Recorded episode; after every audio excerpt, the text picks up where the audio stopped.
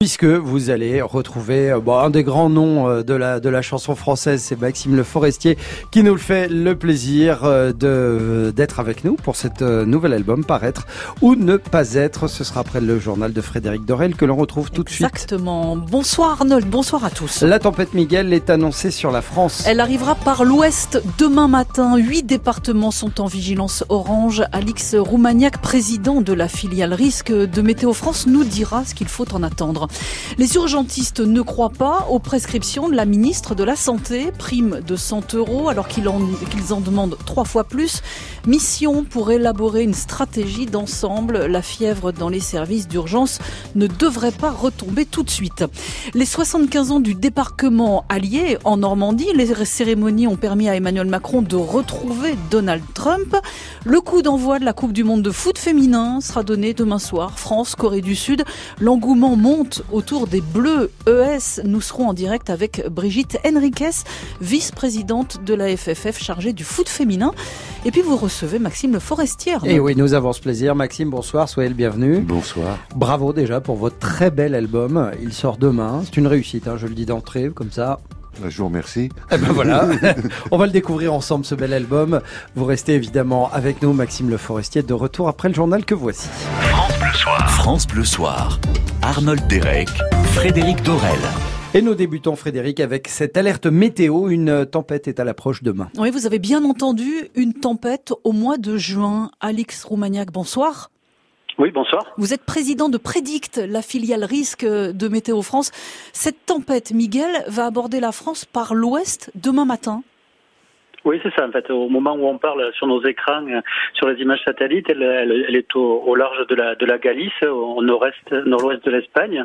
Euh, on, a, déjà pointé des vitesses à plus de 120 km par heure sur les, côtes de Galice et elle continue à se creuser et euh, elle va passer au, nord du golfe de Gascogne pour toucher les, côtes françaises. Le vent va progressivement se renforcer et toucher les, côtes françaises en, en fin de nuit, début de matinée entre Bordeaux et Nantes de manière pour, Donc on attend 110 à 120 km heure hein, demain matin euh, entre euh, la Vendée euh, et la Gironde.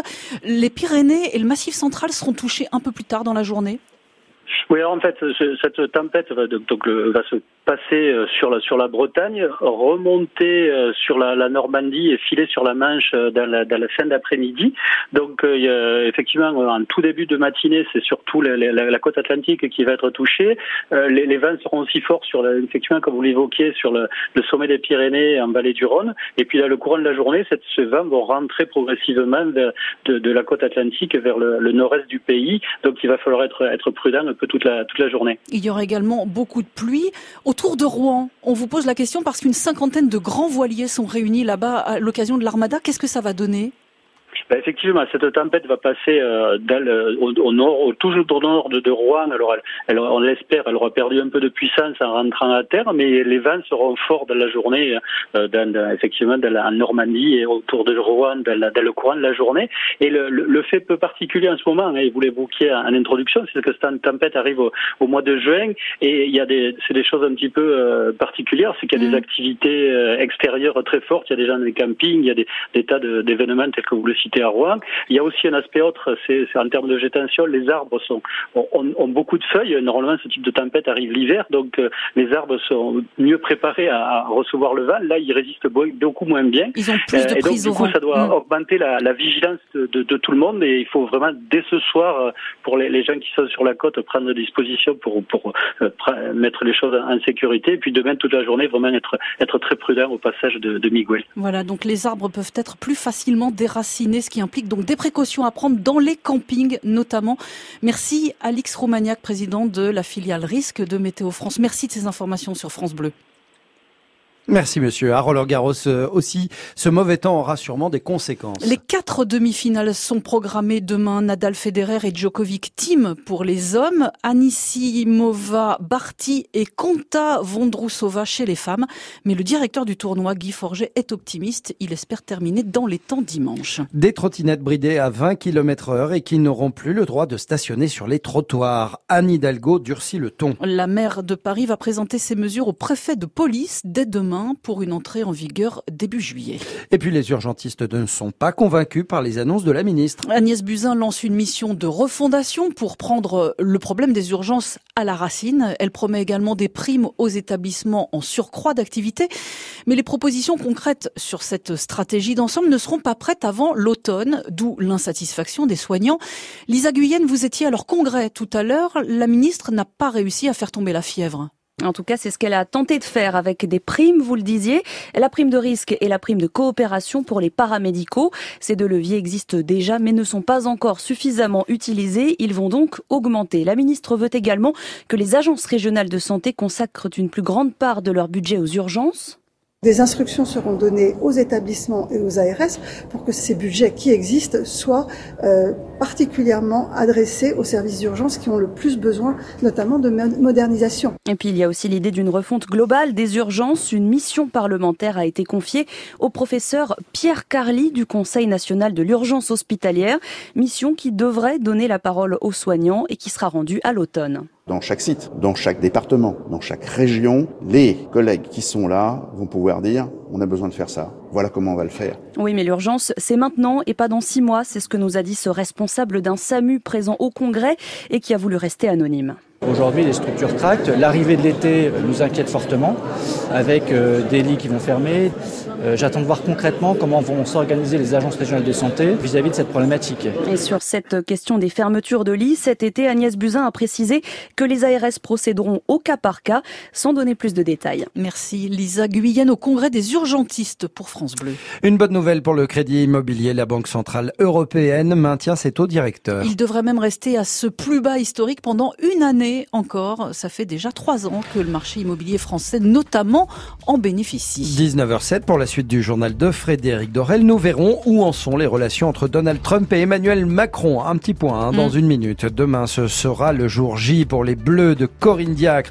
France, Corée du Sud en ouverture du mondial de foot féminin. Pour en parler, nous serons tout à l'heure également avec la vice-présidente de la fédération, Brigitte Henriquez. Mais d'abord, Frédéric, on vient d'assister une nouvelle fois à une leçon d'histoire. Grandeur nature, c'est en Normandie. Avec des centaines de vétérans venus des États-Unis, du Canada, d'Australie ou d'Angleterre sur les bases de ce 75e anniversaire, un mémorial britannique va voir le jour. En attendant, les Normands ont célébré les choses plus prosaïquement aujourd'hui dans les rues de Sainte-Mère-Église. Des véhicules d'époque ont défilé dans une impressionnante reconstitution. Simon de Faucompré. Des chars d'assaut, une voiture, ambulance, des petits camions Dodge. Les rues de Sainte-Mère-Église sont tout à coup remplies de véhicules de guerre.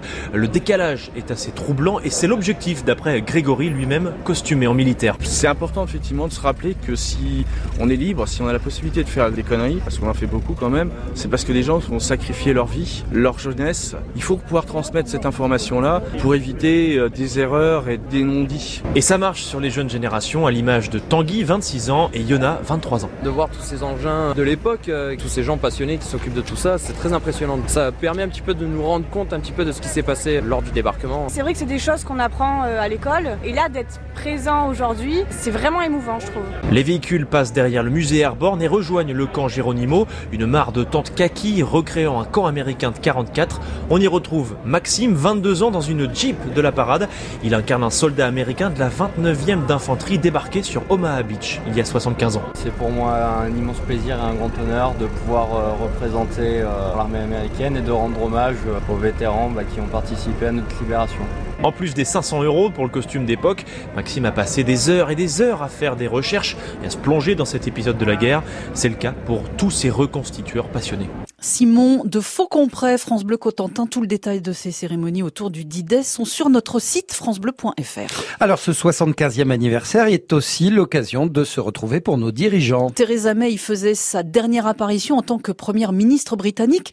Le prince Charles a longuement parlé climat avec Donald Trump, euh, le président américain, dont les retrouvailles d'ailleurs avec Emmanuel Macron étaient attendues. Où en est leur relation, Nicolas Ballu leur relation est exceptionnelle. Ah bon? Non, ce n'est pas mon terme, c'est celui de Donald Trump ah. himself. Les relations entre vous et moi et celles entre la France et les États-Unis sont exceptionnelles, affirmait tout à l'heure le président américain. Les liens sont indestructibles. Le problème, c'est qu'avec Donald Trump, la vérité du jour n'est pas forcément celle du lendemain. Toujours est-il qu'Emmanuel Macron et le président américain ont joué l'unité, insisté sur le positif. Hein, D'idée, on ne fait pas autrement. La victoire contre la barbarie n'aurait pas été possible sans l'apport décisif des États-Unis, affirme Emmanuel Macron, qui ajoute malicieusement Les États-Unis ne sont jamais aussi grands que lorsqu'ils défendent la liberté des autres. Comprenez l'Europe ou le monde libre.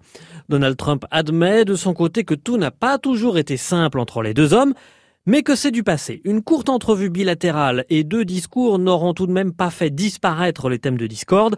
Le rôle de l'Union européenne, le climat, la guerre commerciale, l'Iran, autant de sujets qui vont revenir très vite sur le tapis. Merci Nicolas Ballu. Du sport à présent avec le compte à rebours qui est en marche. Demain sera donné le coup d'envoi de la Coupe du Monde de foot féminin. Et comme ça se passe en France, nos Bleus ES ouvriront la compétition au Parc des Princes face à la Corée du Sud. Dans l'équipe de Corinne Diacre, une joueuse est particulièrement suivie en Dordogne. C'est Eugénie Le Sommeur, euh, la buteuse des Bleus. Elle a débuté à Trélissac et tout le monde parle d'elle là-bas, Simon Soubieux.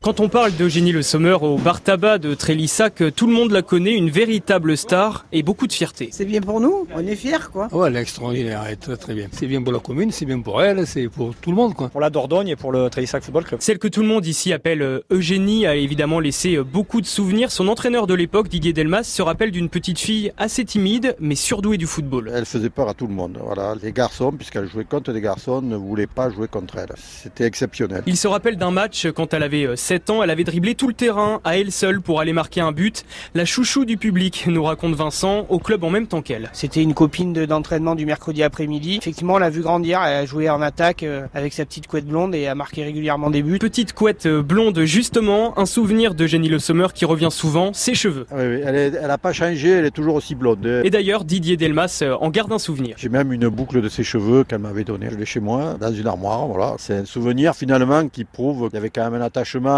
puis, puis une réussite quand même. Je suis fier de ça. Et au Trélissac Football Club, on se prépare à encourager Eugénie. Nous au club, on suivra de près euh, les performances de l'équipe de France et d'Eugénie. Allez Eugénie. Eugénie Le Sommer qui pourrait d'ailleurs à l'occasion de cette Coupe du Monde à la maison devenir la meilleure buteuse de l'histoire des Bleus. Mais nous aussi, on la suivra à France Bleu. Simon Soubieux, France Bleu, Périgord. Oui, on les suivra toutes. Hein. Attention, il n'y a pas qu'elle, évidemment. clair, hein. Alors vrai. du côté de l'organisation, on se réjouit d'avance également. Le Parc des Princes ce soir affiche complet. 950 000 billets ont déjà été vendus pour la compétition et on voit donc bien l'engouement monter. Brigitte Henriquez, bonsoir. Bonsoir. Vous êtes vice-présidente de la fédération chargée du foot féminin. Ce mondial, il arrive à point nommé pour montrer le bon niveau de nos joueuses. Oui, oui, tout à fait. Il arrive à, à point nommé parce que en- sur le premier mandat avec No- Noël Le Graët et tout ce qui avait pu être fait auparavant, en fait, on avait juste rattrapé notre retard en passant de euh, 50 000 licenciés à, à, à 100 000 joueuses en, en 2016. Et euh, là, c'est vrai qu'on est déjà à 180 000 juste avant la Coupe du Monde.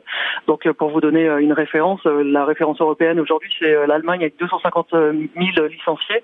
Donc, c'est vrai que ça arrive à point nommé parce qu'on a vraiment besoin euh, d'avoir une base solide pour avoir plus de talent. Et euh, on se réjouit vraiment de cette Coupe du Monde qui va laisser un héritage fort. Hum, Et, et alors le public sait déjà qu'il aura du beau spectacle. On le voit avec euh, tous ces billets vendus.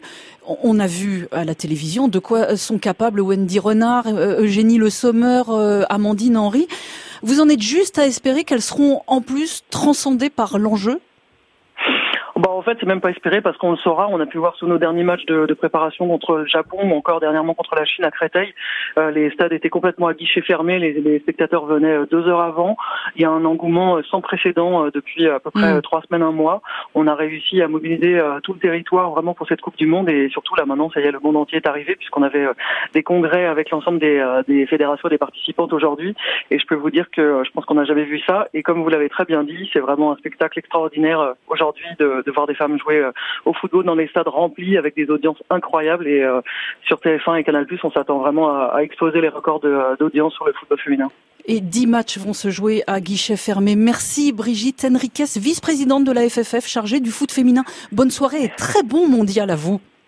Merci beaucoup. À bientôt. Merci. Allez, on termine en musique. Frédéric Dorel. Shakira est passé devant un juge aujourd'hui. Pour ses ennuis avec le fisc espagnol, on lui réclame plus de 14 millions d'euros, des impayés qui datent de ses premières années avec Gérald Piquet. Elle est alors venue vivre en Espagne tout en maintenant sa résidence fiscale aux Bahamas. This is